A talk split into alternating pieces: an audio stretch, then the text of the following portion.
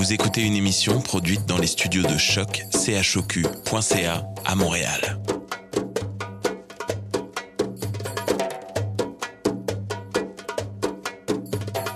Vous êtes tous les bienvenus à Radio Dodo, une radio internationale destinée aux tout petits enfants victimes des guerres. Radio Dodo est une initiative neutre et patronnée par la Commission canadienne pour l'UNESCO. أهلا وسهلا فيكم على راديو دودو إذاعة عالمية لأجل كل طفل عاش الحرب راديو دودو مبادرة حيادية تحت رعاية الهيئة الكندية لليونسكو Welcome to Radio Dodo, a radio station dedicated to all the children victim of war. Radio Dodo is neutral and patroned by the Canadian Commission of the UNESCO. Vous écoutez Radio Dodo. You're listening to Radio Dodo. تسمعوا Radio Dodo. Hey guys, welcome to Radio Dodo. My name is Francisca and I'm so happy to be back with you again. Oh, what's that noise? It has to be a fire truck siren. They must be on their way here, since today we speak about police officers and firefighters. We start the evening with an interview of Yves with Gabriel. Later, Fadi, a real chief of police, speaks about his work to Brigitte. Then Caroline tells about Max, her firefighter nephew in his profession. The latter ends the show with a tale he suggested. Jonathan's Money Box, read by Paula. I wish you to sleep well after the show. See you soon. Sound the sirens, Nino, Nino. Sound the sirens, Nino, Nino. Firefighters fighting fires is the job we do. We turn up in our big red truck, ready to rescue you. We're firefighters fighting fires is what we're all about. When the water flows out a big fire hose, it puts the fire out. I got my firefighting pants and my firefighting coat with gloves and boots and an air mask that keeps out the smoke. I got my walkie-talkie and an axe to knock down doors. Oh, careful! My fire helmet protects my head in case something falls. Sound the sirens, Nino, Nino. Sound the sirens, Nino, Nino. Firefighters fighting fires is the job we do. We turn up in our big red truck, ready to rescue you. We're firefighters fighting fires is what we're all about. When the water flows out a big fire hose, it puts the fire out. Stand ready at the fire station, waiting for a call. When we hear the fire alarm, we slide down the fire pole. Sound the sirens, Nino, Nino. Sound the sirens, Nino, Nino. Firefighters job we do. We turn up in our big red truck, ready to rescue you. We're firefighters fighting fires is what we're all about. When the water flows out a big fire hose, it puts the fire out. If you find yourself in need of help in an emergency, fire floods and accidents and kittens stuck in trees. Your kitten, ma'am. Oh, thank you! Sound the sirens, Nino, Nino. Sound the sirens, Nino, Nino. Firefighters fighting fires is the job we do. We turn up in our big red truck, ready to rescue you. We're firefighters fighting fires is what we're all about. Water flows out a big fire hose, it puts the fire out. So turn the hoses on, then before too long we'll put the fire out.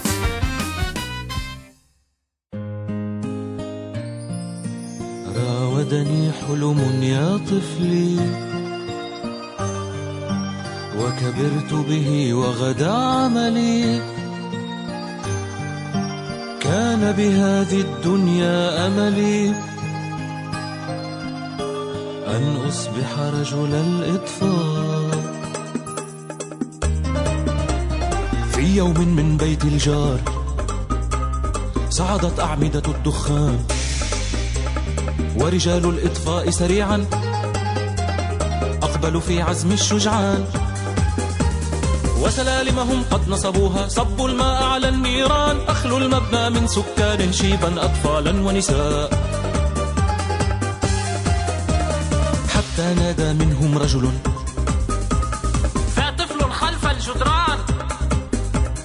نافذة الشقة ضيقة.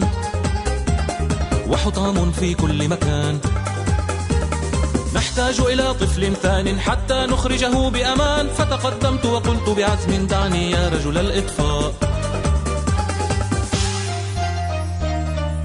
جاءوا إلي بدرع واق. صعدوا بي نافذة الشقة. فزحفت إلى الطفل سريعا. أمسكت به رفقا رفقا. سلمته والناس تنادي. هذا إطفائي حقا. بعدها كافأني قائدهم. أهداني ملابس إطفاء. راودني حلم يا طفلي.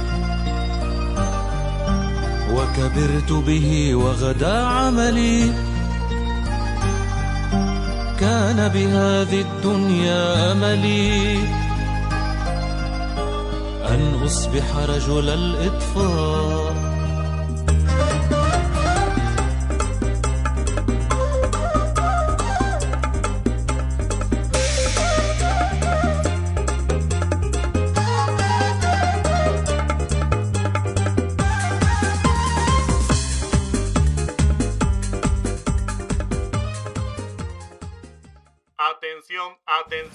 Una emergencia, una emergencia. Pero deténganse,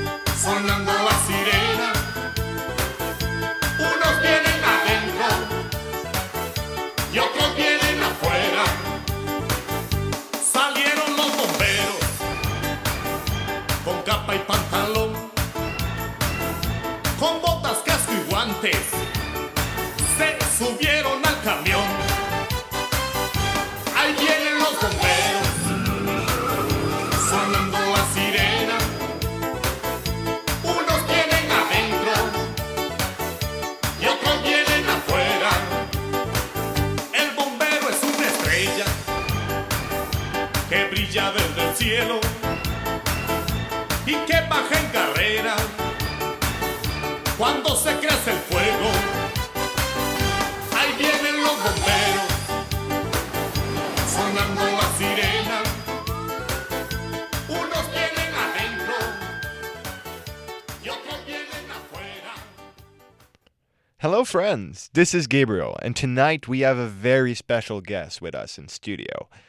I'm interviewing someone that I admired so so much as a child. I used to watch it to watch him in a, a TV show, and it was called Pimpon.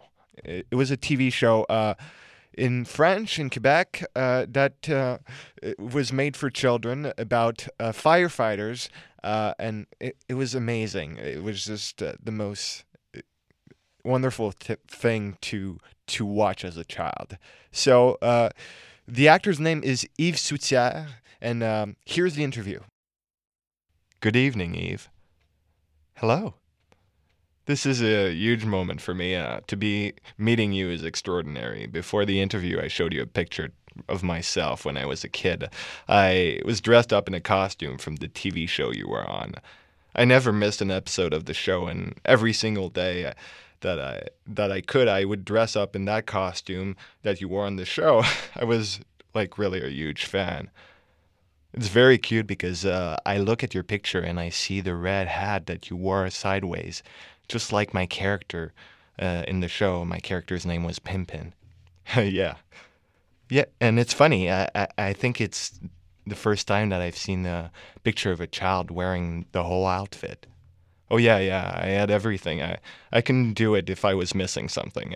I needed a, a red hat. I needed a yellow shirt. I needed everything to look just right, like on the show. And if I didn't, I I would go crazy. I would be a crazy kid, you know. I, I think it was uh, an important moment for, for children to meet those two characters in the show. Um, the two characters touched so many children. I realize that with the time that has passed, uh, because you're, what, 22 years old now? Yeah. And you were like uh, four or five? Like four or five, yeah. Yeah, and after all these years, the memories stay, and I often meet people in the, in the streets, tall guys like you, that sometimes get out of the grocery store and yell at me, uh, Hey, Pimpin! Wow! I find it amazing. It's a beautiful gift for me. Well, it's a beautiful gift for me that you're here today. uh, I wanted to ask you uh, maybe you could tell the children that are listening to us today what the TV show was, what it was about, and everything. Oh yeah, yeah, absolutely. Uh, it was about two men. Uh, it was a bit rare for children's program to have two men as main characters. Two men, two firefighters, and they had a fire station and a fire truck. I see your eyes that go wild remembering this stuff. and um, there were there weren't that many fires in Pimponville, so they took advantage of it and received children as guests. So every show there were four children that would come see us at the fire station. There were between four or five, uh, not older than that, I think, uh, because it, it, was an age uh, for children where they are open to stories. They are open to. Um, we need to speak at that age, you know it's uh, an age where we want and need to learn and we have we need to have fun. So our job was not to get too much into child psychology. Uh, we just wanted to have fun and for the children to have fun with these two men um, it was good. Uh, and then when you would see that on your tv you would you would see children having fun and everyone watching was invited to the fire station. So everyone was a part of it. Everyone felt welcome. So that was the show yeah like you said, uh, there were children on the show. Were they the same children every show? Oh, no, no, no, not at all. There were different children every show. So the researchers or the producers would look at daycares and around to invite children to come and play with us. L- listen, we did 195 episodes with four different children every time. Wow.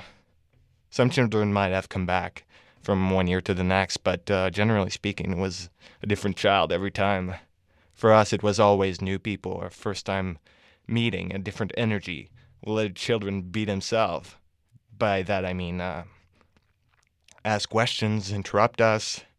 We had scripts and we had sketches to do. There was a story being told. It was not just uh, welcoming children and doing stories with them. We we had a story. We there was something happening. Uh, a plant was sick one episode. Pimpin had done some crazy stuff, and Pom Pom was mad. You know, there was always something happening in every episode.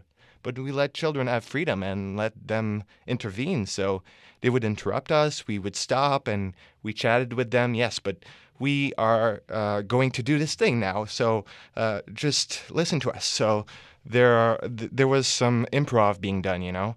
Um, uh, and we would tell them about it, and we we would tell them, uh, "Oh, we gotta we listen. We got a story to tell," you know. Um, but yeah, there was some improv being done too, um, and it all came from the children's energy that was given to us, and for us, it was very very uh, very precious to have this connection with them and with children watching. That's why we would look at the camera so that children watching would feel integrated and welcome. So they felt we were talking to them directly. It was really a lot of fun. And you never wanted to become a firefighter. Oh, no. It's funny. My youngest daughter, whose name is uh, Molly, uh, when she was very little, she was fascinated by fire trucks, fire trucks, and fire station. And so we often fa- passed by a, a fire station, and I was like, "Hi guys," and they would look at me and uh, know uh, who I am, and because the firefighters had children or just uh, knew about me from Pimpon, and uh, then they would invite us, Molly and I, inside the station. They would do a tour for us, and she also went with her daycare. They went to, and visited the station close to her house too, and she always liked it all. Uh, and she wanted to become a firefighter. She probably isn't going to do that now, though. Uh, but as for me, no, I remain that the clown that I am. and what did firefighters think of your show? Did they like it? Oh, they liked it. They, they found it fun. They found it really nice that we, uh, this show met real firefighters. Uh, um, several times because sometimes our characters would go around towns for Christmas parades, spring parades, all that kind of stuff. And we would be standing on fire trucks waving at children. We were even impressed our, by uh, ourselves, you know, because we were on fire trucks. But firefighters uh, found it uh, great that we represented firefighters as being people that we could be safe around. Uh, that that could be safe around people that we could trust, you know, just uh, people that we could, uh, yeah, feel secure with around. Yeah, they liked it. Right. Well, um, talking about uh, you going around towns in real life, I went to one of your shows that you did uh, after the TV show was over. Oh, yeah, we did shows. You came. Okay. Where? I honestly don't know. it was a big theater. Yeah, you were, you were little and I brought my neighbor to to that show. Was also a fan of Pimpon, and we just had so much fun. We at a time of you know the century, right? Yeah, well, yeah. Uh, we wanted the show to be like I was on TV a little bit, and there were lots of songs in the TV show. I, I don't know if you remember, and there was even an album that came out. Yeah, I still have it, I think. you have it. Yeah. We I have it too at home and we play it sometimes for laughs. So we would make children sing at shows and they would feel integrated, like they were part of it and it was so fun to see all these children having a great time dancing around, making all these moves, smiling. It was very touching for us to feel uh, because you know in studio we had only four children that were with us, but when we would go out into the shows, there was this, oh my God, we had a wave of love that only children could give you with so much openness. Uh, they, they would welcome us. It was really special. Yeah, you made children very happy. I got to tell you, it was uh, one of the most beautiful moments in my career as a, an actor because we had a direct response, an authentic response from the audience. You know, when a child writes you a letter and says, I want you to come to my birthday party, that's something. Oh wow, I would really have liked that. Yeah, yeah, it would happen sometimes that I would make some some calls to children and say, "Sorry, I can't come to your party, but I I want to tell you happy birthday."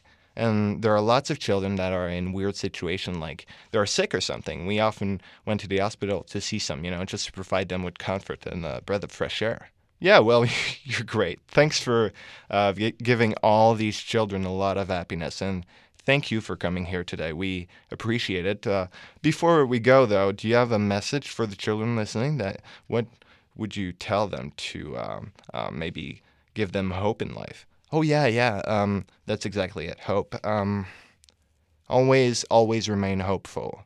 Always keep that ball of light shining inside you. That's who you are, your soul. Inside us, I call it uh, the little fire. You know, the fire that's burning, and always keep it burning with love, with friendship, with heart, with uh, beauty. You know, just going outside and looking at the sun, always holding on to this sense of wonder that nature gives us. Uh, that comes from the love that people give and the friendship they give us, and uh, feeds our and that feeds our little fire inside. Um, and when we are scared of anything in life, always go back to this little fire and tell yourselves, the fire is warming me up, uh, keeping me alive, and it will always do so. Wow. Thank you so much, Yves. Good night, everyone. Sleep well, friends.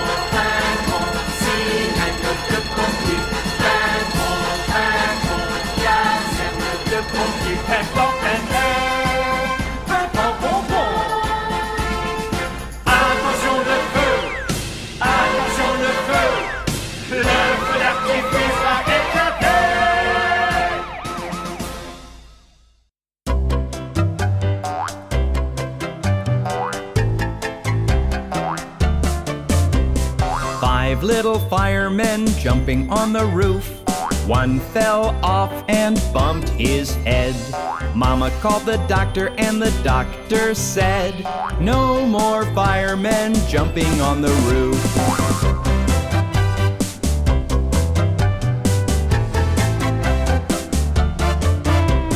Four little firemen jumping on the roof. One fell off and bumped his head. Mama called the doctor, and the doctor said, No more firemen jumping on the roof.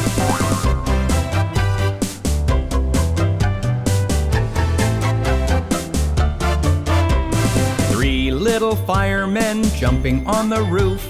One fell off and bumped his head.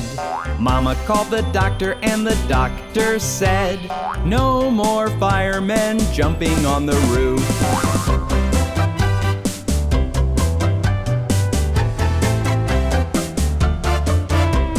Two little firemen jumping on the roof. One fell off and bumped his head.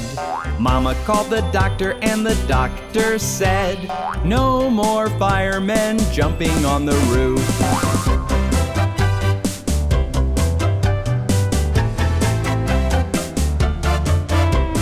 One little fireman jumping on the roof. One fell off and bumped his head. Mama called the doctor, and the doctor said, Put those firemen right to bed. Hi, this is Brigitte. How are you tonight? I'm so happy to be with Fadi. Fadi is a chief of police here in Montreal, and he's a good friend of Caroline, Caroline Kodzi uh, from Radio Dodo. I want to speak to you uh, about Fadi, how he's doing about being a chief of police here in Montreal. And I know that Fadi is also a Quebecer, but he's he has some uh, Lebanese uh, origin. So uh, we will speak about this as well to you. And also, Fadi did some spectacular things here in Montreal uh, for the children. And uh, so this is it. So uh, I'm happy uh, to be with you tonight, Fadi. How are you? Very well, thank you. So, uh, Fadi, you are chief of police here in Montreal. This is so, eh, actually, it's in uh, Longueuil. Yes. So, this is really impressive. And I know you're. Uh, uh, what we will discuss tonight will also impress the children. So I know you are you are a Quebecer, Yes. but uh, you have some origin from Lebanon, Yeah, right? My parents are Lebanese, but I was born and raised in Ivory Coast in Af- West Africa, and I got to I get to Montreal in 1985 se- when I was 17 years old. So this is why uh, you have some uh, some background uh, when you speak French. We Yes. can imagine that you have uh, some Lebanese background. So we are very happy to speak to you tonight. So uh, Fadi, what do you do as a chief of police? Well, the chief of police take care. It's like a big father. It's like a father taking care of his family. He have many many kids. I have over a thousand kids. So those those uh, those cops, or I call them my kids, takes takes care of other kids. So what we do, we protect the, the community, with the families, the kids. We protect the grandparents, the the parents, and we're here to serve and to risk our life for them. So if we see any bad boy, bad person, we're gonna arrest them on purpose to protect the kids. So actually, you are the best friend of each of us, right? Yes, we so and um, so. Uh, uh, how many uh, police is in your family to uh, in Montreal or So in Longueuil? I have around 1,000 police officers and civilian working for us. So it's a big, big organization, and it's uh, but it's it. We send them in all the neighborhood, so next to the families, and we go to the school. We meet the kids in the school, in kindergarten, high school, and higher. So we meet them and we talk about uh, drugs. We, we talk again what to do, what not, why not to take any drugs, uh, we, the danger about alcohol, uh, how to behave, not to steal. So we teach them a lot of educational stuff to, on purpose for those kids to know what's right and what's wrong. Oh, this is this is so nice. I still remember when I was younger, when the police came in our school to speak to us the way you you are describing. This is very special when you do that. So some of uh, our auditors, the children of Radio Dodo, some of them, I, I can imagine they want to uh, become the chief of police and uh, and so do you have any advice for them any suggestions for them Well, if they want to serve, if they want to help people, first of all, they have to be, they have to go, to, they have to have good marks at school. Plus, they have to be able to be to, to give their life for the community. Like they have they have to be able to serve the community, and if those things interest them, helping the people, protecting the people, and being very open to the community because you have to be open to all kind of community. Uh, well, they're more than welcome, and we need we need new blood.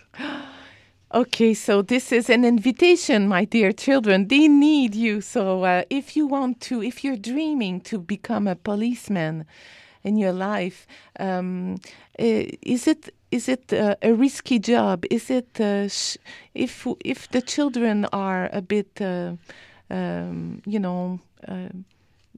Nervous or maybe uh, you know when they see a policeman they are a bit shy should they fear to become a police no. or is this this yes They yes. shouldn't they shouldn't fear at all. Oh, okay. Uh, we are extremely open to the kids. Au, au contraire, it's, it's the opposite. We really need the kids to come to us, and us we need to go to the kids. So no, it's uh, they should feel very, very, very comfortable when they see police officer. They're gonna be surprised because sometimes the uniform is impressive. Yeah. But you know what? We are extremely open to them. And you have, um, I know here that uh, you did something very special uh, for uh, children, and uh, I know this. We heard this story here in Quebec. So, uh, what happened with this Marie-Lou? Well, this is this is there's a mother and a, her husband driving to the hospital because she have to give birth. It's it, it was going to take a few minutes, but she couldn't make it, so she stopped in the parking lot, and the police officer was passing by, and the police officer they are the one that delivered that baby, and that baby is Marilou, and it, it happened in 2009 so 10 years ago. So maybe some of the kids that are listening to us they were just born at that moment. It was in january in the winter. And those cops they, they deli- deliver marilou. And marilou right a few few weeks ago came back to the station and she went to she came and she surprised the three cops that saved her they put her, they, they put her on on, on earth. They were like my cops they were like crying. They were freaking out. Wow. She came back and she she she for her they are the hero of her life. Of course. every every year she celebrate her birthday secretly with those three cups now she's gonna celebra- celebrate her birthday with the three cups with her in reality. And so these three cups, they actually help deliver the baby in the winter and in a car. in the car. Oh in the my car. Not, not even in the hospital in the car.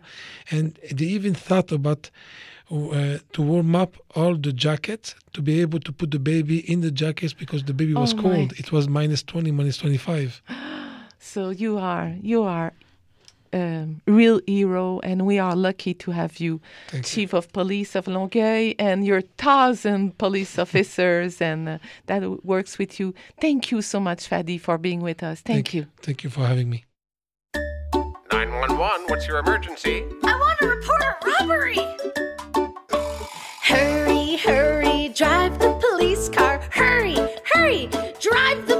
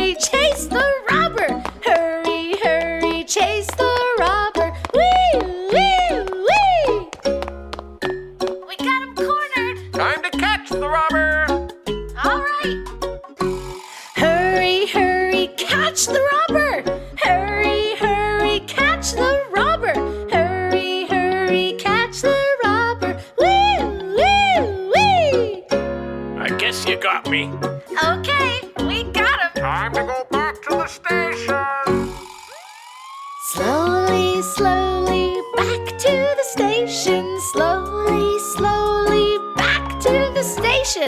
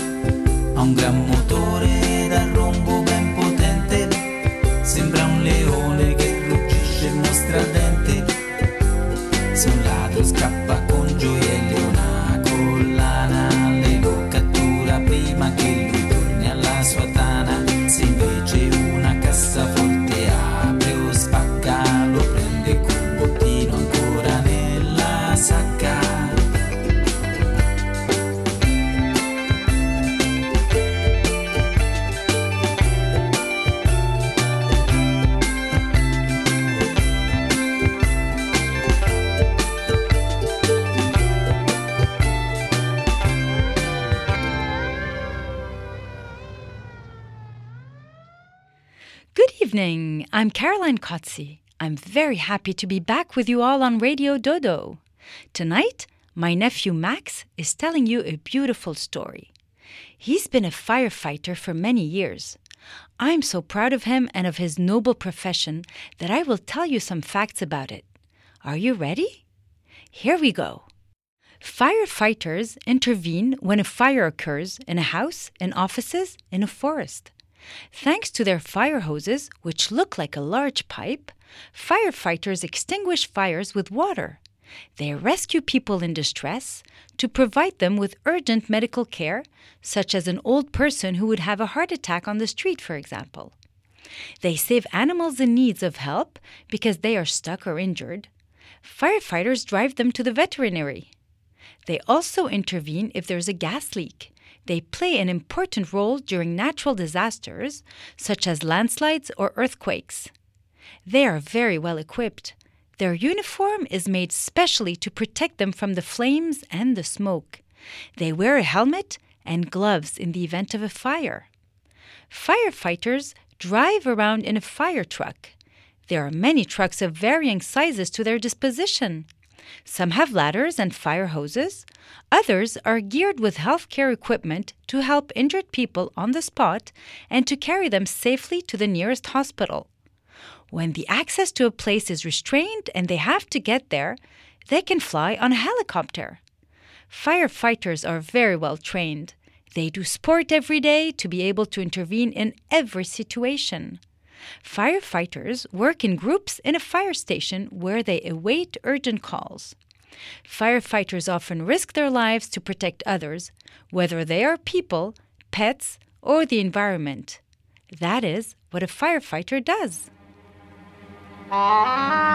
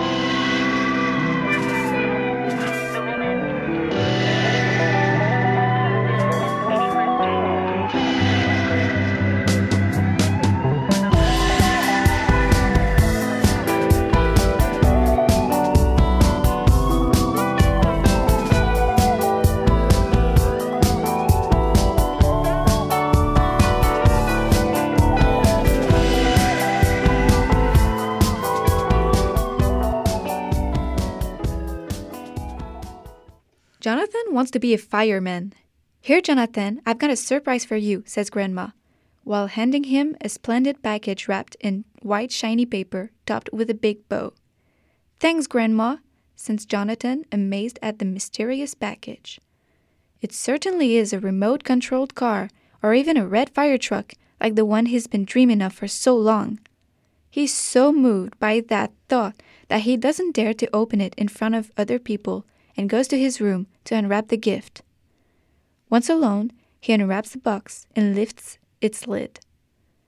But what is that? Wings? Plumage? A beak?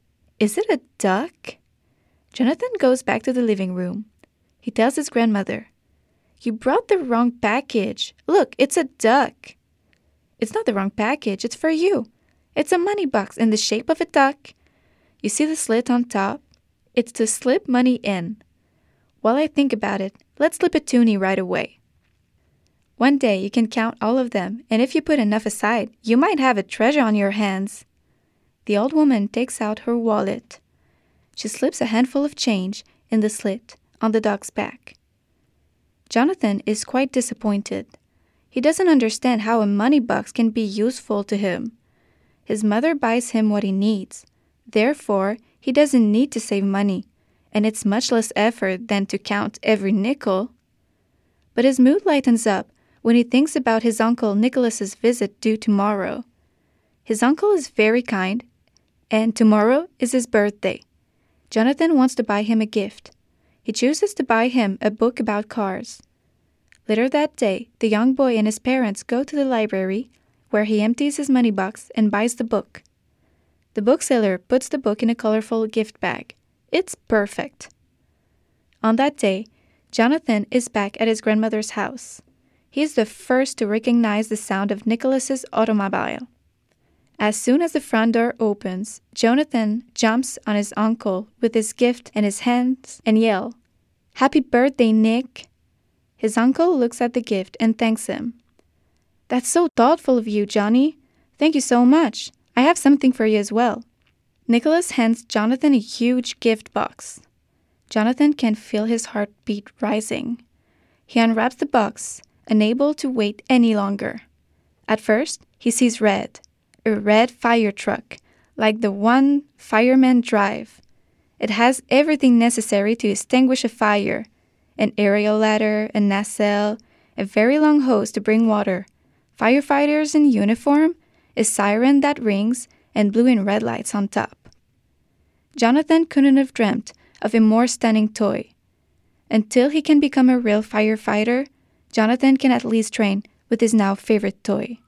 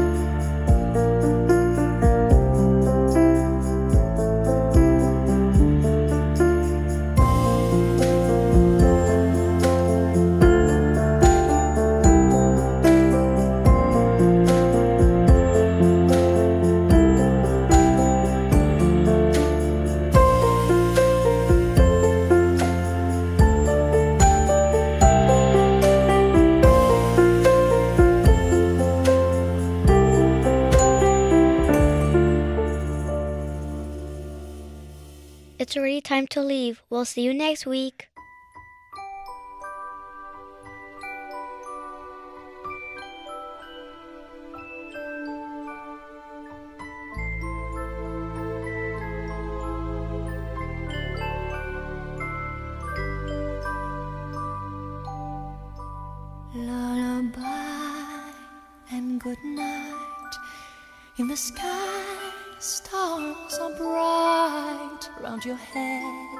Flowers gay. Set your slumbers till day. Lullaby and good night. In the sky, stars are bright. Round your head, flowers gay. Set your slumbers till day.